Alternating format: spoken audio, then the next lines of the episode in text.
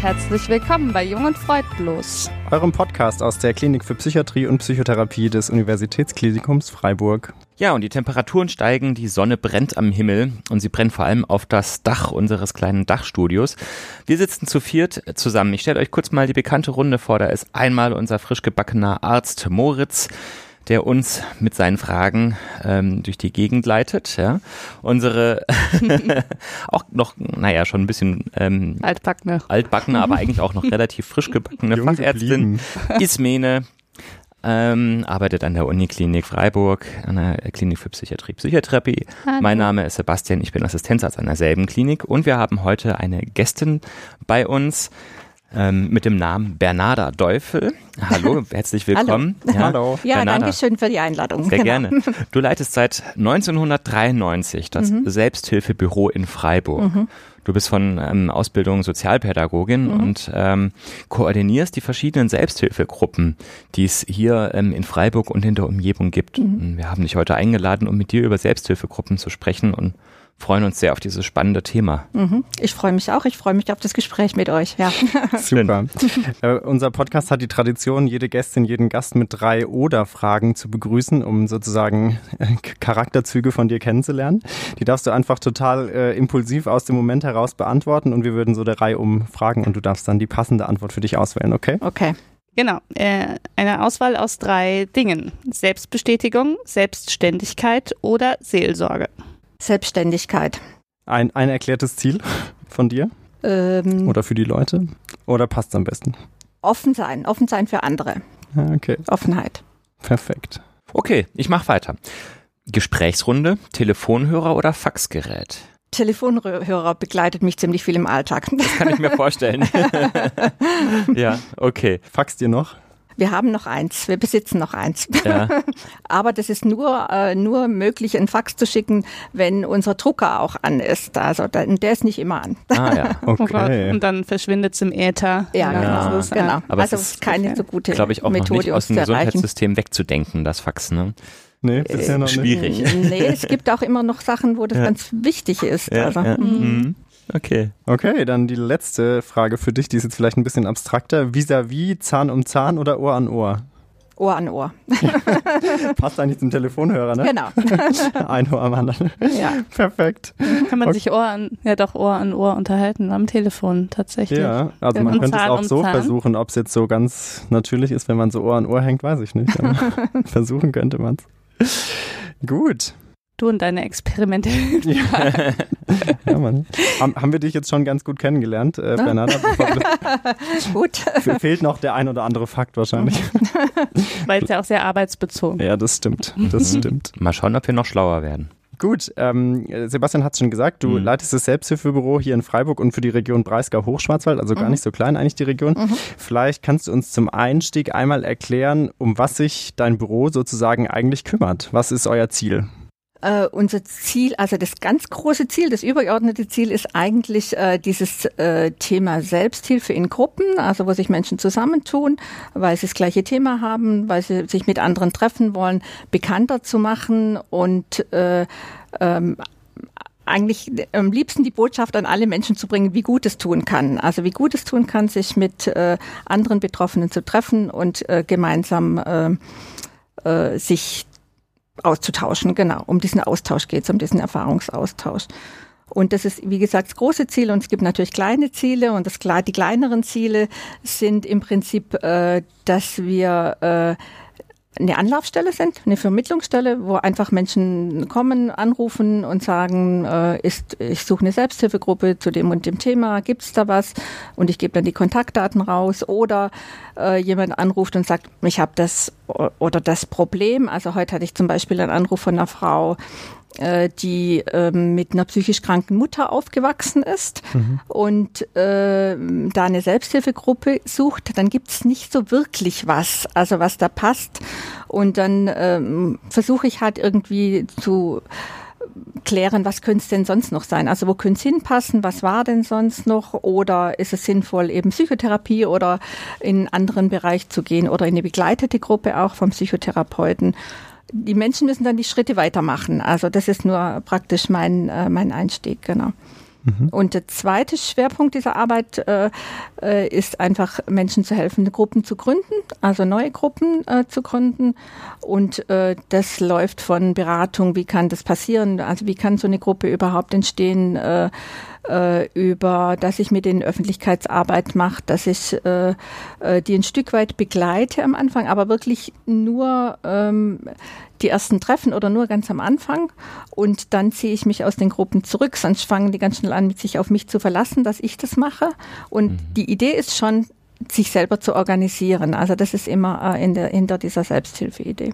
Punkt Selbstständigkeit. Mhm. Ja, genau. genau. Findet sich wieder. Ja. Mhm. Ist denn Selbsthilfegruppe gleich Selbsthilfegruppe oder gibt es da verschiedene Sorten und Arten? Mhm. Also es gibt sogar sehr unterschiedliche Sorten und Arten. Darum ist es auch immer so schwierig, äh, wenn Menschen denken, sie, sie wissen eigentlich, was das ist, mhm. Selbsthilfegruppen. Also alle haben zum Beispiel schon mal von den anonymen Alkoholikern gehört. Jeder, der schon amerikanische Filme angeguckt hat, äh, kennt dieses, äh, diese, ähm, diese Szene, wo jemand aufsteht und sagt, ich bin Alkoholiker oder ich bin Jim und ich bin Alko Alkoholiker und ich bekenne mich dazu. Das ist ja dieses Grundprinzip von den anonymen Alkoholikern. Aber es gibt so viele andere Arten von Selbsthilfegruppen. Also die anonymen Gruppen oder, oder die A-Gruppen, da gibt's auch noch ähm, ganz viele andere. Also da gibt's zum Beispiel äh, die anonymen Esssüchtigen, äh, die äh, Emotions Anonymous, äh, die anonymen Spieler. Also es gibt zu verschiedenen Themen diese anonymen Gruppen, aber es gibt auch ähm, zum Beispiel ein ganz großer Teil von den Selbsthilfegruppen sind äh, Gruppen zum Thema chronische Erkrankung. Das ist eigentlich auch auch eine alte Gruppe, also die anonymen Gruppen sind auch äh, relativ, gibt's auch schon sehr lange, aber die, äh, Chron die Gruppen zu chronischen Erkrankungen, äh, die haben so in den 80er, 90er Jahren ihren Aufschwung gehabt. Also Frauen nach Brustkrebs, äh, Prostatakrebs, Multiple Sklerose, Muskelkranke und so weiter. Äh, da ist es oft so, dass diese Gruppen sehr gut organisiert sind. Die sind zum Teil, zum Teil auch Vereine oder sind einem Verband angeschlossen, Bundes- oder Landesverband, was einfach Vorteile hat, äh, weil die dadurch viele Infos kriegen, viel, viel gutes Infomaterial. Also diese Verbände machen gutes Infomaterial und geben das dann über die Gruppen auch weiter. Und trotzdem läuft in den Gruppen auch noch das, was diese Essenz von Selbsthilfegruppen ist. Also ich treffe jemand anderen, der genau das Gleiche empfindet, der genau das Gleiche hat wie, wie ich und äh, fühle mich verstanden. Das ist eigentlich so dieses, äh, diese Grundidee von den Selbsthilfegruppen. Und ähm, ja, die, der dritte Schwerpunkt so in den Selbsthilfegruppen, wenn man es so aufteilt in, in größere Gruppen, dann ist es der Suchtbereich auch. Also da ist, der ist ja auch sehr gut erforscht. Also da weiß man, wie wichtig es ist für Suchtkranke, dass sie nach der Therapie oder nach dem Klinikaufenthalt in, in eine Selbsthilfegruppe gehen, wie, äh, wie das stabilisieren kann, wie das deren Leben stabilisieren kann. Und äh, zunehmend gibt es eben auch Gruppen zum Thema psychische Erkrankungen, kleine Gesprächsgruppen, die sind oft sechs bis acht bis zwölf Personen, also gar nicht sehr groß. Äh, treffen sich auch relativ in engen, in engen Rhythmus, also wöchentlich und äh, sprechen eben über das, was ähm, die Depression im Alltag mit ihnen macht, zum Beispiel. Also wenn ich jetzt das Thema, äh, das Beispiel Depression nehme. Äh, da gibt es auch Borderline, es gibt äh, Psychose, äh, soziale Ängste, sind wahrscheinlich noch mehr, also die jetzt nicht so spontan einfallen. Mhm. Das sind also eine ganze Menge Selbsthilfegruppen. Mhm. Welche, welche Arten von Selbsthilfegruppen werden jetzt denn hier am Selbsthilfebüro in Freiburg angeboten? Ich würde grundsätzlich nicht von Angeboten sprechen, mhm. weil äh, ich begleite die Gruppen. Mhm. Das heißt, äh, oder äh, im Prinzip begleite ich sie nicht mal, sondern sie laufen selbstständig. Nur an bestimmten Punkten kommen die. Also äh, zum Beispiel, wenn die einen Raum suchen, äh, mhm. wenn sie ähm, auch äh, finanzielle Fra Fragen zur Finanzierung haben, wenn sie was Besonderes machen wollen, wenn es auch mal Probleme in der Gruppe gibt, wenn sie irgendwie neue Impulse äh, in die Gruppe äh, wollen oder so, dann kommen die. Also ich biete die Gruppen nicht an. Und ähm, ich kann eher sagen, ich habe Kontakt, also äh, zu Gruppen und äh, auch mal mehr und mal weniger. Also es gibt Gruppen, die ich am Anfang zum Beispiel begleitet habe, die die ich auch dann gut kenne. Also da entsteht natürlich auch so ein persönlicher Kontakt, weil ich auch mal nachfrage, wie läuft es denn jetzt oder so. Und es gibt Gruppen, die sind sehr selbstständig, die habe ich im Verteiler. Ich weiß, dass es die gibt, aber die laufen irgendwo in Freiburg oder in der Umgebung und äh, ja, da gibt's dann ganz wenig Kontakte, die sind einfach sehr selbstständig, genau. Mhm. Jetzt haben wir schon gehört, dass es also wirklich eine ziemlich große Bandbreite an, mhm. an Selbsthilfegruppen gibt, die angeboten äh, werden. Was sind denn deiner ähm, Erfahrungen nach Situationen, wo Menschen tatsächlich nach einer Selbsthilfegruppe suchen und, und was erhoffen sich die Menschen vielleicht von so einer Selbsthilfegruppe? Mhm. Ähm manchmal, also es ist auch natürlich sehr unterschiedlich. wie, wie, fast immer, ja. ja, genau. Das haben wir hier auch schon öfter diskutiert. Genau, ja. genau. Also äh, es gibt eben, wenn, wenn jemand eine Diagnose kriegt, eine, eine, Diagnose von, von einer Erkrankung, wo er weiß, er ist da jetzt lebenslang dran erkrankt, er ist chronisch krank, er wird mhm. da damit leben müssen, äh, dann stellen sich da ja zum Teil viele Fragen. Manchmal ist es so, dass Menschen dann erstmal in dieses Medizinsystem reingeraten. Und dann kommt erstmal Behandlung. Also wenn man jetzt das Beispiel nimmt, zum Beispiel eine Frau mit Brustkrebs, mhm. die kriegt plötzlich die, diese Diagnose. Das ist, eine, eine Welt bricht zusammen, weil mit dem hat man vielleicht auch nicht gerechnet. Äh, man rechnet nie damit, dass es einen selber trifft, sondern es trifft immer die anderen. Und äh, dann äh, kann es sein, also das ist wirklich, die Menschen sind sehr unterschiedlich, wie sie, wie sie, wie sie mit sowas umgehen. Also es kann sein, dass dann jemand sagt, oh, ich will jetzt unbedingt mit jemand reden, der das auch hat äh, oder der das auch überwunden hat. Oder man kommt in dieses medizinische System rein und äh, hat erstmal überhaupt nichts, also denkt nichts, lässt sich da einfach äh, äh behandeln, äh, gibt sich da einfach rein und äh, dann nach ähm, nach der Behandlung oder wenn, wenn die ganze Behandlungsmarathon im Prinzip dann vorbei ist, dann äh, fängt man an zu überlegen, also was, was ist da mit mir passiert? Äh, und dann gibt's natürlich auch Angst vor Rückfall und so. Und da ist oft der Punkt, wo, wo Menschen in Selbsthilfegruppen gehen. Aber es gibt eben auch die, äh, die ganz früh den Kontakt zu Selbsthilfegruppen suchen. Also es gibt zum Beispiel so ein Projekt von Menschen mit äh, Kehlkopfoperationen. Äh, da gehen die Betroffenen schon vor der Operation in die Klinik und sprechen äh, mit, mit denen, die operiert werden. Das ist ja eine ziemlich einschneidende mhm. Operation, weil die äh, dann nicht mehr, äh, zum Teil nicht mehr reden können oder nur noch äh, mit, mit diesen Geräten da. Mhm. Und äh, da gehen die in die Klinik und sprechen vor der Operation mit den Betroffenen, um da Angst zu nehmen, äh, um einfach zu zeigen, das Leben geht trotzdem weiter. Man ist vielleicht nicht mehr ganz derselbe oder dieselbe, aber es geht weiter. Ja, und dann gibt's noch viele andere, äh, viele andere Motivationen, in Selbsthilfegruppen zu gehen. Was auch immer ganz interessant finde, ist äh, zum Beispiel äh, Leute, die in, also gerade Menschen mit psychischen Erkrankungen, die in Reha-Kliniken waren, die äh, erzählen oft, dass das, was ihnen am meisten geholfen hätte, war das Gespräch mit den anderen Patienten. Mhm. Und äh, das wollen die wieder. In der Selbst, also es ist natürlich so, dass äh, die, der Schutzraum in der Reha-Klinik oder in, auch im Krankenhaus, denke ich, ein besonderer ist. Und äh, in der Selbsthilfegruppe muss man dann wirklich aktiv werden. Man muss da wirklich aktiv hingehen. Man muss äh, äh, zuverlässig dahin gehen. Also man muss wirklich viel bringen. Das alles hat man natürlich in der, in der Reha einfach so vor der Tür. Also hat man einfach aber äh, das suchen viele wieder und darum schließen sie sich einer Selbsthilfegruppe an. Und es gibt natürlich welche Menschen, die, die kriegen einfach die Empfehlung, also wie in den Suchtkliniken. Mhm. Äh, da äh, wird es empfohlen, dass sie in Selbsthilfegruppen gehen sollen. Und äh, die Suchtgruppen gehen auch oft in die Kliniken und stellen sich vor. Also die sind da vor Ort und stellen sich vor. Genau. Gibt es denn ähm, neben der Gruppe der äh, Suchterkrankten noch andere äh, betroffenen Gruppen, wo du sagen würdest, ähm, da würde man wirklich grundsätzlich empfehlen, eine Selbsthilfegruppe aufzusuchen? Da hat sich das ebenfalls ähm, als sehr hilfreich erwiesen. Oh, ich finde, es lohnt sich fast immer. Also es ist immer gut.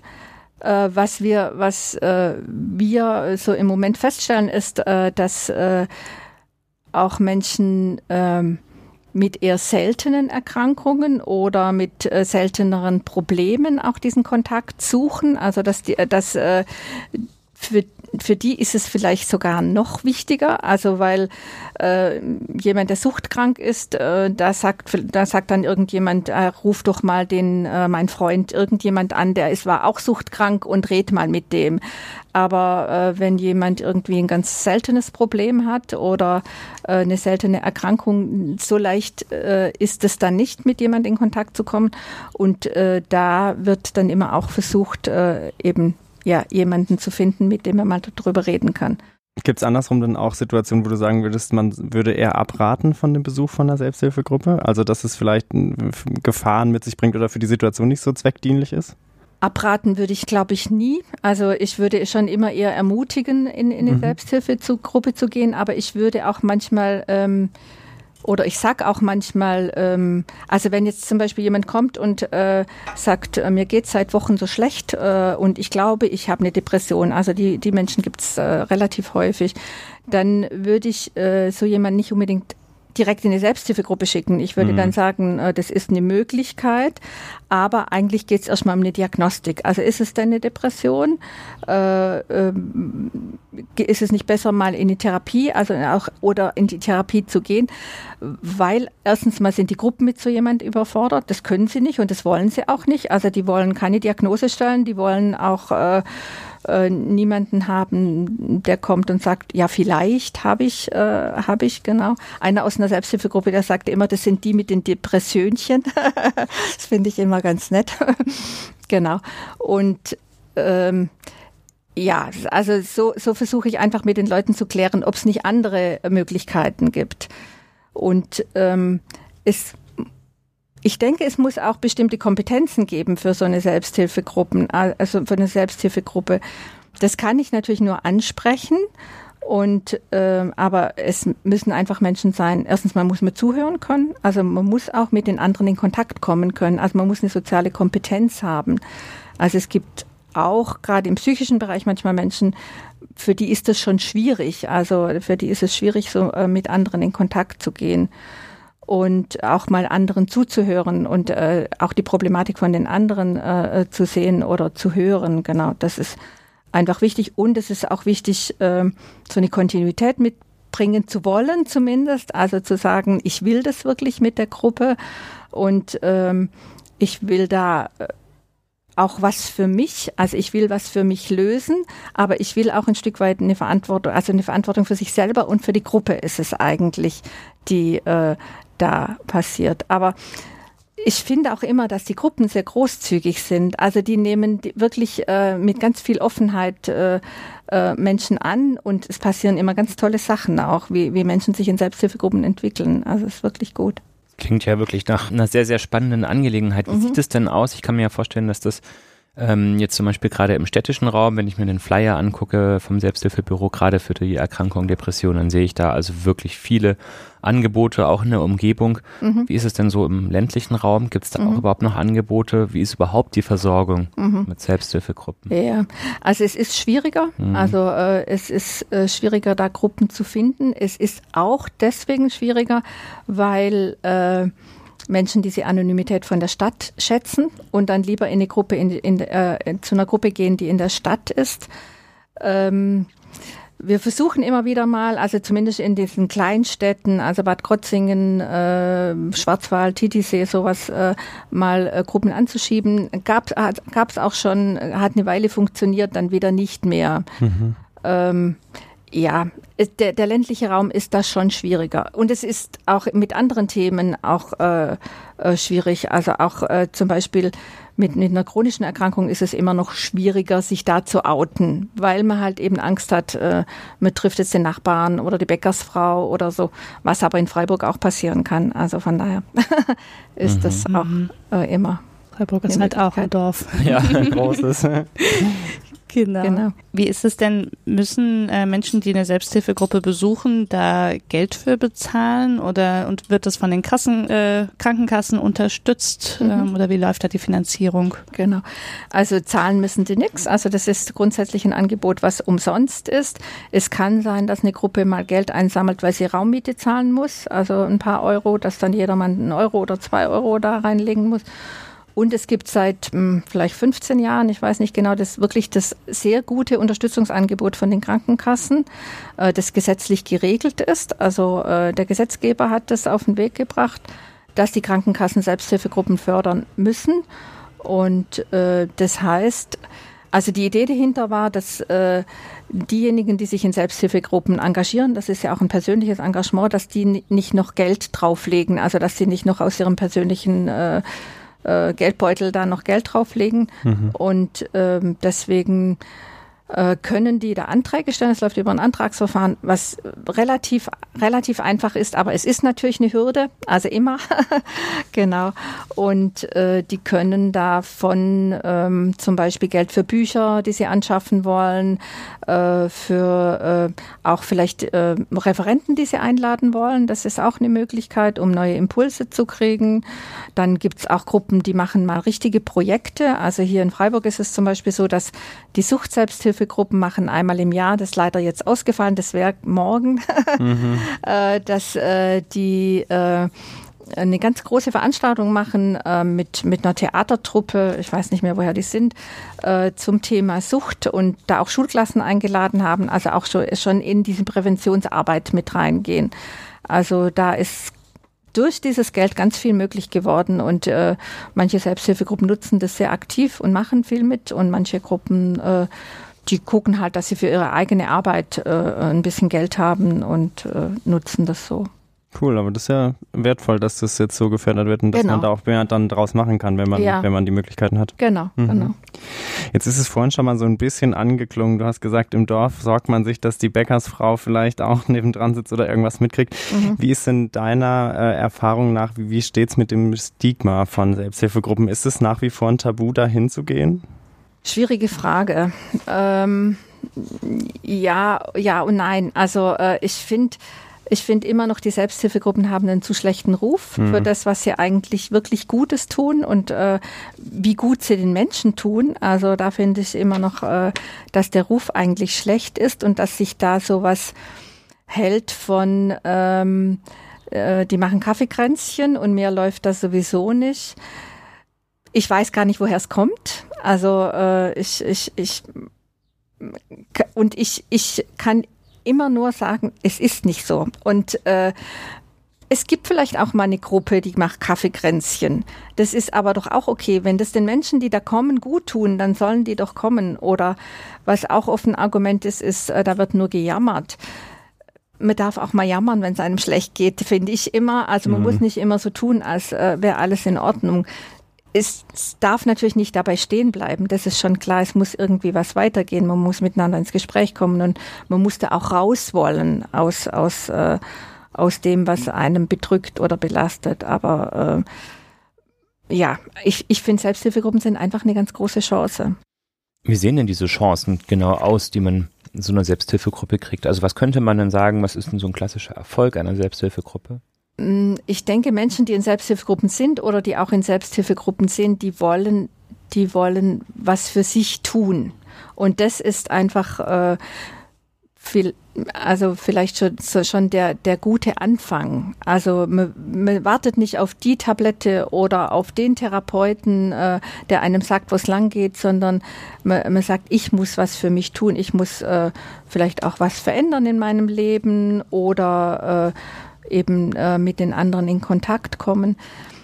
Ähm, es ist ja auch so, dass durch Krankheit oder durch psychische Erkrankungen oder durch Sucht, also das ist ja oft auch mit Scham besetzt. Und äh, das heißt, die Leute ziehen sich zurück, isolieren sich und äh, aus einer Isolation wieder rauszugehen, ist sehr, sehr schwer. Und äh, Selbsthilfegruppe kann da ein Weg dazu sein. Es ist nicht das das aller Heilmittel, das ist es nicht.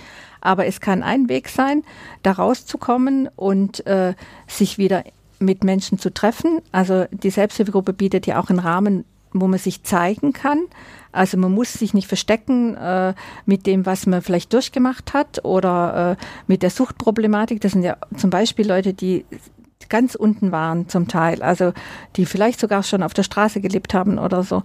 Und die können da dann drüber reden, da trauen die sich. Und es kann einfach ein erster Weg sein oder ein erster Schritt sein, wieder mit anderen in Kontakt zu kommen. und auch dieses ähm, selbstverantwortlich, also da gehört ja auch ein bisschen was dazu. Man muss die Gruppe organisieren, man muss gucken, dass äh, der Raum da ist, man muss gucken, dass ähm, äh, dass man die anderen zum Beispiel informiert hat, äh, vielleicht einen Flyer drucken, äh, den ausgeben. Das, und das dann selber zu machen, das kann einfach für viele auch wieder so einen Auftrieb geben und zu sagen, ich kann ja was und äh, ich bin für andere auch wichtig. Auch das ist es, glaub. Also, dass man in dieser Gruppe so das Gefühl kriegt, mir ist für jemand wichtig, für andere und äh, macht da auch was Gutes. Mhm. mhm. Klingt echt so, als gäbe es da ja ganz viele verschiedene Wirkfaktoren mhm. äh, in einer äh, Gruppe drin. Ich glaube, das muss man mhm. sich auch erstmal bewusst machen, eben mhm. weil es nämlich nicht so, dass man nur dort ähm, sich ausschütten und jammern kann, sondern mhm. eben, wie du schon sagst, ist mhm. ja, man erfährt Selbstwirksamkeit. Genau, genau. Trägt Verantwortung. Man kriegt wahrscheinlich aber auch die besten Tipps von den genau. Selbsthilfegruppen. Genau, auf jeden Fall. Also äh, äh, das ist äh, natürlich auch, das ist einer von den von den äh, Grundideen auch von den Selbsthilfegruppen, dass man sich gegenseitig erzählt. Also äh, wie wie mache ich das? Also äh, zum Beispiel im Rollstuhl irgendwo hinzukommen oder mhm. äh, äh, solche Sachen. Das waren ja auch auch mit Ursprüngen äh, von Selbsthilfegruppen für Menschen mit äh, Handicaps, schweren Behinderungen, äh, die da viel voneinander lernen konnten. Genau. Mhm. Muss man denn, wenn man jetzt selber so eine Selbsthilfegruppe leiten oder gründen will, muss man da sozusagen äh, irgendwie vom Fach sein? Muss man eine Fortbildung gemacht haben oder macht man das tatsächlich primär aus der eigenen Erfahrung heraus? Ähm, man muss gar nichts, also in, in diese Richtung. Man muss keine, äh, kein, keine Ausbildung haben oder sonst irgendwas, äh, sondern äh, man macht es aus seinem eigenen Erleben raus. Und äh, natürlich ähm, passieren da auch, oder es ist auch so manchmal so ein bisschen Versuch und Irrtum und man lernt da viel draus. Also äh, das ist auch so eine Erfahrung, die die Menschen lernen da viel. Also äh, wie gehe ich mit anderen um? Äh, was braucht's auch für andere? Was brauchen die auch an vielleicht an Fürsorge oder oder auch nicht? Oder was brauche ich? Also wo grenze ich mich ab? Also das ist ja auch Thema. Ähm, Oft kommen die Fragen erst, wenn jemand äh, eine Gruppe eine Zeit lang begleitet. Also ich spreche nicht so gern von der Gruppenleitung, sondern lieber von der Gruppenverantwortung, okay. weil mhm. ich äh, gern, ähm, weil ich es eigentlich besser finde, wenn das mehrere machen. Also wenn äh, eine Gruppe dann äh, von, von zwei, drei Leuten, dass die sagen, wir übernehmen die Verantwortung oder sogar die ganze Gruppe. Also ich äh, sage denen immer, verteilt doch Aufgaben, guckt auch immer wieder mal, verteilt sie wieder neu, dass äh, andere auch in die Verantwortung reinkommen.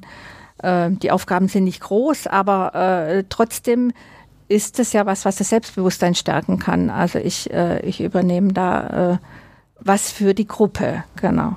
Mhm. Auch nochmal dieser Aspekt, so Selbstwirksamkeit erfahren, sich selbst äh, beteiligen und zu merken, man genau. hat eben auch äh, eine gewisse Wichtigkeit für so eine Gruppe. Ja, genau, mhm. genau, mhm. genau. Und die, die anderen ist auch vielleicht ein bisschen Vorbild dann für die anderen. Also für die, die neu kommen, den, äh, die noch am anderen Punkt sind, die sich vielleicht nicht so viel trauen oder so. Und ähm, äh, die sehen dann, hm, jetzt macht er das einfach, steht er vor, vor der Gruppe und äh, äh, leitet die Gruppe oder äh, tritt sogar irgendwo öffentlich auf. Also Leute aus Selbsthilfegruppen, die gehen ja auch vielleicht irgendwo mal zu einer Veranstaltung oder so und, und zeigen ihre Selbsthilfegruppe oder stellen ihre Selbsthilfegruppe vor und äh, das ist natürlich für andere Betroffene wirklich ganz toll. Also, dass die sehen, dass das möglich ist. Genau. Mhm. Das heißt also, ähm, wenn sich jetzt unter unseren Zuhörerinnen und Zuhörern Menschen befinden, die auch schon ähm, nach einer Selbsthilfegruppe gesucht haben und keine passende gefunden haben mhm. und sich das zutrauen oder sich zusammentun wollen, könnten sich im Prinzip auch an euch wenden mhm. und dann das einfach machen. Genau. Also jeder, jeder kann also äh, eine Selbsthilfegruppe gründen. Mhm. Ich ähm, ich überlege dann immer, macht das jetzt Sinn zu dem oder dem Thema? Also äh, mhm. äh, findet man da wirklich äh, äh genug Leute? Also es muss ja schon immer davon ausgehen, es muss eine bestimmte Anzahl von Betroffenen geben. Also wenn ich jetzt ein ganz, ganz seltenes Thema habe äh, mit ähm, ja Zum Beispiel die Angst, von einer Ente beobachtet zu werden. Ja, zum Beispiel. als, äh, besonders exotische Phobie äh, heranstellen. genau, genau. Also äh, sowas ganz Seltenes, dann würde ich das schon eher mit Vorsicht dort rangehen. Aber äh, bisher habe ich immer noch alles äh, auch unterstützt, wenn jemand wirklich will und wenn ich das Gefühl habe, da, da ist auch jemand, äh, der will, der ist auch bereit, da Energie reinzubringen und äh, dann probiert man es einfach und manchmal geht es natürlich, oder öfters geht es natürlich auch schief. Also es, es gelingt nicht jede Selbsthilfegruppe, Grün- Gruppengründung und manchmal ist auch so, es hat auch viele verschiedene Ebenen natürlich, so eine Gruppe. Also manchmal müssen auch die richtigen Leute zu, obwohl sie das gleiche Thema haben, passt dann doch nicht. Also persönlich auf der persönlichen Ebene und man muss dann die, die Leute finden, äh, die, äh, die da auch dazu passen und mit denen man auch ein bisschen kann. Also da spielen natürlich auch solche Sachen wie Sympathie und äh, mag man sich und hat man Lust auf sie, äh, sich aufeinander einzulassen und so. Das spielt natürlich alles eine Rolle und das sind schwer einzuschätzende Faktoren auch. Ja. Für die Menschen, die jetzt nicht in Freiburg oder im Landkreis Breisgau-Hochschwarzwald wohnen, gibt es denn in anderen Städten oder in anderen Regionen Deutschlands auch ähnliche ähm, Selbsthilfebüros, wie es jetzt in Freiburg gibt? Im Prinzip gibt's fast schon in jeder Großstadt auf jeden Fall äh, äh, ein Selbsthilfebüro. Die heißen oft anders. Also äh, die heißen zum Beispiel in Stuttgart KISS, also Großbuchstaben KISS, Kontakt- und Informationsstelle für Selbsthilfe. Oder ähm, Kibis gibt's auch. Oder also es gibt noch mehr, fällt mir jetzt nicht alles ein. Muss man dann googeln am besten, ne? Dass man Ja, aber es gibt eine super Stelle in Berlin, die heißt Narcos äh, und äh, ist gut äh, zu erreichen unter www.narcos Großbuchstaben.de. perfekt verlinken wir mal Ja. beim Podcast, dann kann man es direkt Genau. anklicken. Und die haben eine super Adressdatei. Also die äh, roten Adressen sind zum Beispiel äh, die Selbsthilfe-Kontaktstellen, also so wie meine Stelle in Deutschland oder wo, wen man da ansprechen kann. Dann gibt's die grünen Adressen. Die grünen Adressen sind die Selbsthilfeverbände. Also das sind oft diese Verbände zu den chronischen Erkrankungen, die es äh, deutschlandweit gibt. Und dann gibt's noch die blauen Adressen, was auch ganz interessant ist. Da kann man zum Beispiel mit diesen ganz seltenen Fragen oder mit den ganz seltenen äh, Dingen äh, zum Beispiel sagen, äh, sich eintragen lassen und sagen, ich will zumindest mal mit jemandem telefonieren, der genau das hat wie ich und kann dann so in Kontakt kommen. Genau. Ach, Wahnsinn. das ist ja super. Mhm. Das ist ja wirklich Geheimwissen. Das hab Soll, kein, Ge- nicht soll möglichst kein Geheimwissen sein. Genau, ja, Genau. gut. Versuchen wir, wollen doch mal einen Teil öffentlich dazu machen. beitragen. Ja. Genau. Gab es das jetzt eigentlich in der Corona-Zeit häufiger, dass Selbsthilfegruppen auch äh, per Skype wurden oder, oder, oder telefonisch äh, sozusagen Ja. stattgefunden haben? Die haben das erstaunlich schnell, also manche Gruppen, manche auch nicht, aber äh, die haben das erstaunlich schnell hingekriegt und haben sich entweder per Videokonferenz oder Telefonkonferenz äh, äh, zusammengeschlossen und haben das besprochen. Also ich war, ich so schnell war ich nicht. da waren die Gruppen echt schneller, bis äh, bis ich mal verstanden habe, was jetzt gerade abläuft, haben die schon angefangen. Und manche eben nicht. Also das ist natürlich auch ein Problem. Die äh, gerade Gruppen, die jetzt mit älteren Menschen zu tun haben, äh, die jetzt nicht unbedingt ähm, ja einen Laptop zu Hause haben oder mit Smartphone äh, so gut umgehen können, die das auch sehr gern wollen, diesen persönlichen Kontakt. Äh, für die war es und ist es noch schwierig, weil die auf der anderen Seite wieder zu den Hochrisikogruppen gehören und äh, auch natürlich Probleme haben, sich zu treffen. Genau. Also es gibt da, denke ich, auch wie bei allem anderen, in allen anderen Bereichen auch die Probleme jetzt gerade, äh, die sich nicht so leicht lösen lassen auch. Auf jeden Fall, ja, kann man sich gut vorstellen. Mhm. Äh, mir ist noch eine Frage eingefallen. Wir haben ja darüber gesprochen, dass es Selbsthilfegruppen für alle möglichen Formen von Betroffenen gibt. Ähm, wie ist es denn mit Angehörigen ähm, von Betroffenen? Gibt es da auch Selbsthilfegruppen oder würde man das dann anders nennen? Nee, das sind wirklich Angehörigengruppen. Also äh, ist, äh, zum Teil gehen die Angehörigen tatsächlich mit in die Gruppen. Also wiederum die chronischen Erkrankungen als Beispiel, da äh, gehen die Angehörigen manchmal mit oder oft mit. Äh, und ähm, dann gibt's aber zu verschiedenen Themen auch Angehörigengruppen, also gerade im Suchtbereich äh, gibt's Angehörige. Das ist total wichtig für die, also auch sich da auszutauschen.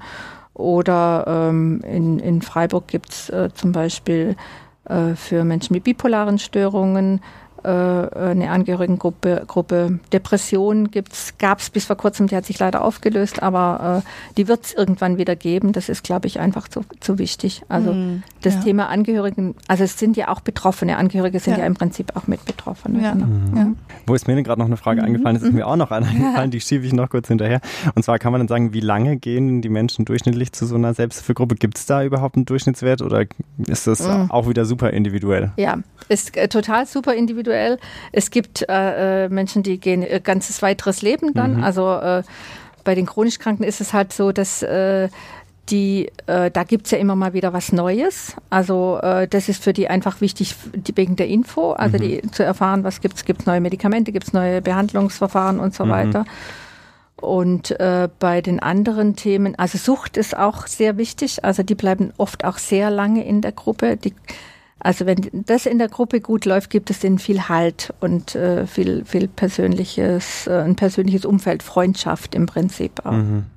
Und äh, ja, bei den anderen Gruppen ist es zum Teil so, also da ist natürlich viel Kommen und Gehen in den Gruppen. Das muss man schon sehen. Also, dass Leute dann einfach auch wegbleiben. Und oft weiß man es gar nicht so genau, warum sie jetzt nicht mehr kommen.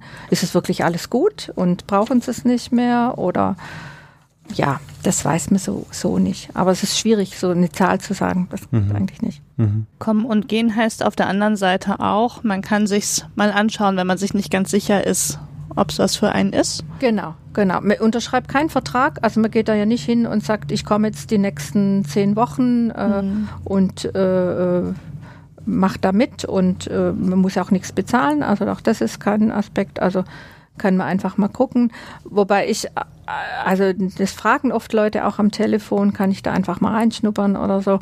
Dann sage ich denen immer auch, aber am besten ein paar Mal hingehen. Also äh, nicht gleich beim ersten Mal dann sagen, hm, das ist nicht nichts für mich, weil irgendeine Nase mir vielleicht nicht gepasst hat oder ich mich auch fremd gefühlt habe.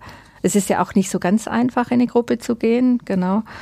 Und äh, ja, von daher ist es schon gut, man probiert es wirklich mal aus. Und wenn man dann nach drei oder fünf Mal sagt, ah, bringt mir, glaub, wenig oder nix, dann kann man ja wieder gehen. Und dann auch gut, wenn man sich verabschiedet und sagt, ich glaube, ich habe für mich entschieden, das nicht nicht zu machen. Mhm. Aber das sind so diese zwischenmenschlichen Sachen, die mhm. oft nicht so gut laufen. ja gut, haben wir alle Fragen durch? Ja, wir bitten unsere Gäste am Ende immer noch einmal kurz zusammenzufassen, was man sich denn so merken sollte über das Thema Selbsthilfegruppen. Möchtest du da noch mal ein ganz kurzes Resümee ziehen? Mhm. Also ich halte äh, das für was ganz Wichtiges im, im Gesundheitssystem, äh, äh, die Selbsthilfegruppen oder den Zugang zu Selbsthilfegruppen. Und ich finde, ich würde einfach Mut machen den Menschen, dass sie, äh, dass sie das mal ausprobieren und äh, sich also und in Kontakt gehen mit anderen. Das ist einfach, kann einfach was äh, sehr Wertvolles sein. Und äh, wie gesagt, äh, der Zugang zu den Selbsthilfegruppen man kann im Internet natürlich auch mal gucken, das ist äh, immer anonymer und man kann einfach mal gucken, was gibt's da denn. Man kann zum Beispiel auch auf unserer Homepage einfach mal äh, über Suchbegriffe gucken, äh, zu, zu was gibt's Selbsthilfegruppen. Aber die Homepage ist grad, wird gerade neu gemacht, kommt erst in den nächsten Tagen oder Wochen. genau. Und äh, und kann sich so mal eine Grundinformation holen. Und man kann äh, also anonym und man muss keinen Namen sagen, auch bei den Selbsthilfekontaktstellen anrufen und kann fragen, wie ist das denn mit den Gruppen? Also was, auf was lasse ich mich ein? Und äh, kann da einfach noch weitere Informationen kriegen, wenn man irgendwelche Bedenken hat. Man kann mit allen Bedenken kann man zu uns kommen und wir versuchen das zu klären. Genau. Also die Botschaft sich trauen. Ja, genau, mhm. genau. Mhm. Super. Mhm. Dann hoffen wir, dass wir da ein paar neue Informationen vermitteln konnten zum genau. Thema Selbsthilfe. Mhm. Genau. Und Menschen dazu ermutigen konnten, sich in Selbsthilfegruppen zu begeben. Weil das ist eine ganz tolle Sache. Ja, lohnt sich, haben wir heute ja. auf jeden Fall gelernt. Ja, ne? ja genau. Wunderbar. ja, vielen Dank, Bernarda, dass du da warst und mit uns heute über das äh, Thema gesprochen hast. Mhm, vielen Dank, dass ihr zugehört habt und ja. dass ihr so interessante das Fragen gestellt habt. Ja. wir haben ja auch was gelernt, das ist immer auf wieder schön. Fall. Mhm. Genau. Cool. Tja, Leute, vielen Dank fürs Zuhören, aber jetzt müsst auch ihr euch selbst helfen. genau. Jetzt sagen wir zum ersten Mal in der Geschichte von Jung und Freudlos nicht bis in zwei Wochen. Ne? Ich glaube, das gab es noch nie. Ja, wir haben alle zwei Wochen abgeliefert, seit anderthalb Jahren, ein mhm. klein wenig mehr sogar. haben wir Mhm. euch ständig mit neuen Folgen am Laufenden gehalten. Ja, und äh, wir haben vor, das auszusetzen. Oh Gott, jetzt bitte keinen Herzinfarkt bekommen. Das klingt viel zu dramatisch, Sebastian. Oder? Die. Wahrheit ist ja, Sebastian möchte gerne mit seinem kleinen Campervan ähm, die Welt erkunden Zu und Recht, äh, braucht dafür ungefähr Lange. zwei bis drei Monate. Wir haben ein bisschen vorgearbeitet und wir werden auch noch ein bisschen vorarbeiten und sind aber dann im Oktober Genau. so richtig wieder für euch da. Genau. Das heißt, acht Wochen müsst ihr ohne uns.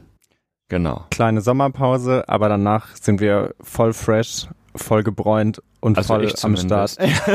genau, immerhin einer von uns, aber du kannst ja dann ein bisschen auf uns abfärben. Ja, und du ja auch, ne? Ja, ich arbeite ja jetzt schon dran. Ja. Okay, Genau. ihr Lieben, also äh, jetzt tatsächlich zwei Wochen Pause von Jung und Freudlos. Äh, zwei Monate, Entschuldigung. Ich habe schon Ja, genau. dedramatisiert. Also zwei Monate Pause. Aber wir sind schon ganz heiß drauf, weiterzumachen und freuen uns, wenn ihr dann wieder zuhört. Ja, erholt euch gut. Bis dahin. In Urlaub. Macht's gut und äh, bleibt uns treu. Euch auch eine schöne Pause. Genau. Danke. Tschüss. Tschüss. Ach, du meinst gar nicht mich. Dann euch ja auch. Okay, Aber ich nochmal für alle und für Ismene, euch da draußen eine schöne Pause und natürlich auch Ismene. Ja, ich will auch eine schöne Pause. Ja. Okay, Männer hat auch eine schöne Macht's große gut. Pause. Tschüss. Ciao. Tschüss.